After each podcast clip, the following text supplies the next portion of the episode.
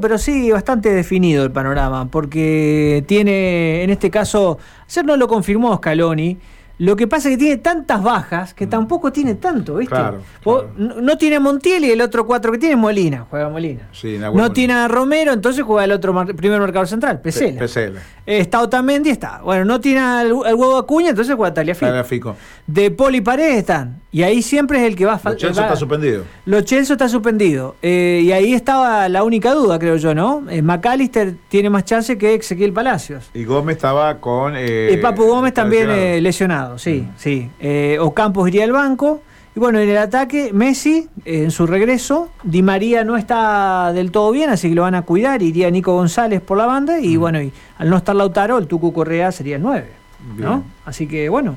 Eh, por eso te digo, no está, no está confirmado, pero eh, bastante claro el panorama para esta noche. Bueno, ¿y a qué, eh, o sea, de Venezuela qué tenemos del equipo de Pequeño? De Venezuela. formación, ¿no? claro, total formación. También, ¿eh? Siete jugadores menos tiene Venezuela, entre suspendidos, lesionados. Lo bueno es que no juega Soteldo, ¿viste? Que ese Soteldo siempre te complica, ¿eh? Mm. Sí, será el platinado, ¿qué? pero es un muy buen jugador, ¿viste? Que vos parece que lo ves más.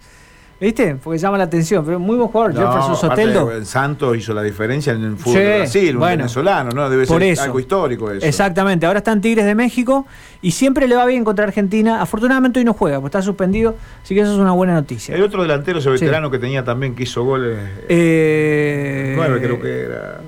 Se me acuerdo venezolano que. ¿Rondón? Rondón. Hoy juega. hoy, por lo menos está. Ese por lo menos está, está en, la, en la probable. A ver, Wilke Fariña, muy buen arquero, ¿no? Siempre lo eligen en cuando hacen los, los 11 ideales de algún torneo, siempre lo, eligen a Wilker Fariñas.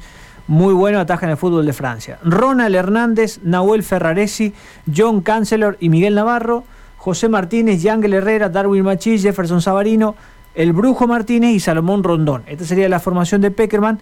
La buena, Carlos, lo primero que me fijé es si estaba el que le pegó la patada a Messi. Y no está. No está, ni convocado. para, ahorrar, para no, tener tanto bolón. Exactamente. Así que eh, por suerte no está el, venezolano que le pegó esa patada criminal a Messi.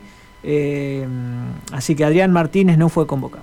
Bueno, 19.30 vamos a comenzar con la previa del fútbol. ¿eh? Vamos a estar atentos a ver qué pasa con este partido. Ya están los equipos, ya está la zona, la zona G para por parte de, de Colón de Unión la zona H, Sudamericana, la de Unión, Copa Libertadores la de Colón. Bueno, digo, para tener en cuenta, ya dentro de 15 días ¿eh? ¿eh? vamos a estar comenzando con los partidos de Copa Sudamericana y ¿Eh? Copa Libertadores, ¿no? Vamos a ver los días, los partidos. Todos quieren jugar el jueves, quieren adelantar. Todos dicen que mañana a la mañana estaría la fecha más tarde mañana. Hoy no, hoy es complicado que estén, se van a tomar 24 Un tiempito más. Y mañana a la mañana recién estaría día y horario de todo el fixture de la Sudamericana y todo el fixture de la Libertadores. Déjame saludar a un amigo que eh, junto a Gustavo Alfaro han hecho un gran trabajo con Ecuador. Y bueno, ya Ecuador está en Qatar. El hombre de Laguna Paiva, que tenemos muchos oyentes por allá. Diego Carranza, ¿cómo estás, querido? Un abrazo grande. Hola Carlos, un abrazo, muy bien, muy contento la verdad. gracias, gracias por, por, la comunicación.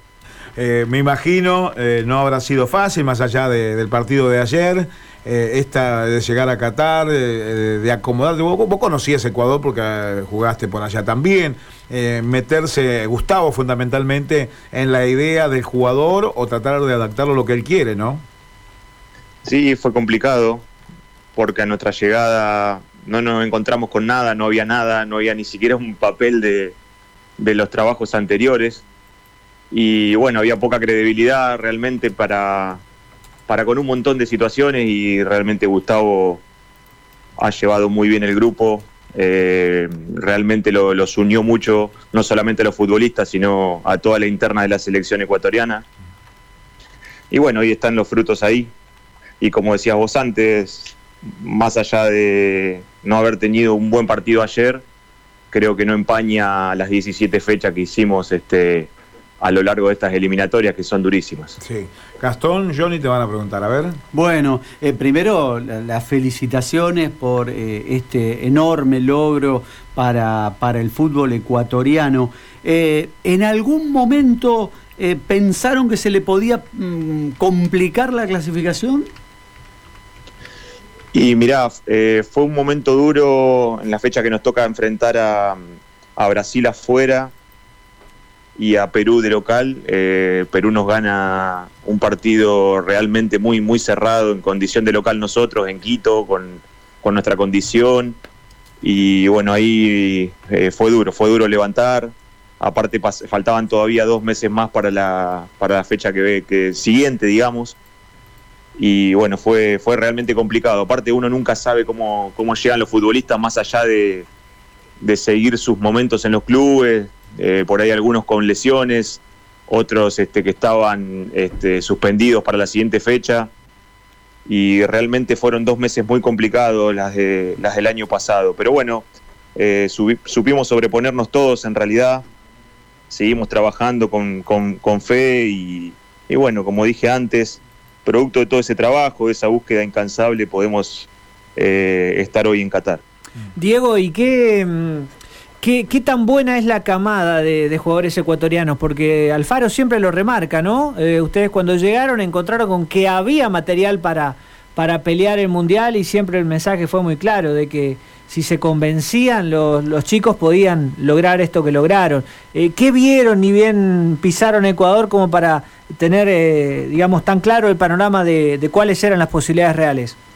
Sí, sobre todo Gustavo nos dijo al principio que era una mixtura, porque mm. algunos futbolistas que venían de camadas anteriores, caso Ener Valencia, Ángel Mena, eh, bueno, el Dida Domínguez, tal, vez con mucha más experiencia, y, se juntó con una nueva generación, Plata, Incapié, Félix Torres, eh, Carlos Grueso, futbolistas que, que, tienen mucha juventud y hoy están este, jugando tal vez en Europa, en clubes importantes y y, bueno, realmente Gustavo lo supo manejar, él lo vio desde un principio a eso.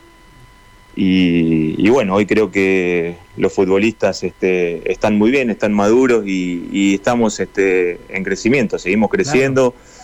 Eh, y creo que, también en, a ver, en categorías inferiores que hemos estado viendo, sub-20, sub-17, hay realmente una camada muy importante que viene asomando. Y comparada con esa camada que logró la primera clasificación de Ecuador al Mundial 2002, de Til Delgado, de Caviedes, de Aguinaga, ¿esta camada es, es menos, es similar? ¿Cómo, la ubicás? Sí, siempre digo que las, por ahí comparar es un poco odioso. Sí. Pero bueno, ahí también había futbolistas de mucha jerarquía. Claro, Creo que sí, en cuanto a trayectoria también. Eh, diferente, con mucho más recorrido tal vez aquella. Pero bueno, eh, hoy tenemos todavía casi siete meses para seguir trabajando y para, para seguir creciendo. Yo creo que, que estos chicos este, tienen, tienen, tienen mucho por alcanzar y, bueno, tenemos para trabajar también bastante. Ahora tenemos un partido importante el día, el día martes para, para terminar y darle vuelta a este partido que no fue el mejor que hemos tenido.